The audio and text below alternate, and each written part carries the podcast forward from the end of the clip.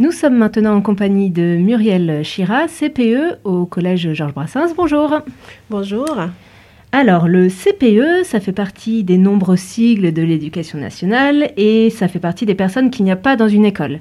Alors, pouvez-vous nous expliquer quel est votre rôle dans un collège? Alors déjà CPE, ça veut dire conseiller principal d'éducation. Euh, dans un collège, on peut être deux ou plusieurs. Euh, nous, nous organisons donc le service de la vie scolaire, c'est-à-dire qu'on travaille avec euh, des assistants d'éducation. Voilà, qui sont au nombre de 10 au collège. Et donc, on contrôle les entrées du matin et les départs du soir des élèves.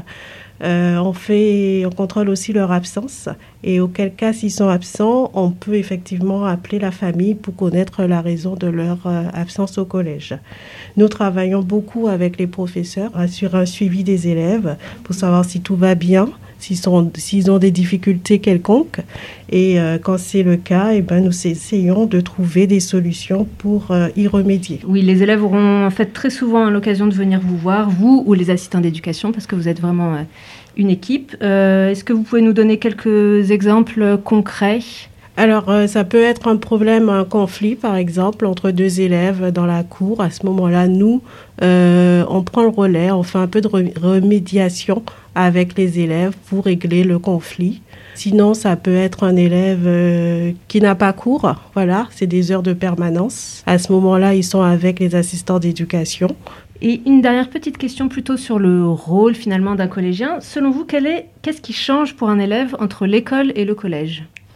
Alors pour un élève entre le collège et l'école, déjà à l'école ils ont en général un enseignant, voilà.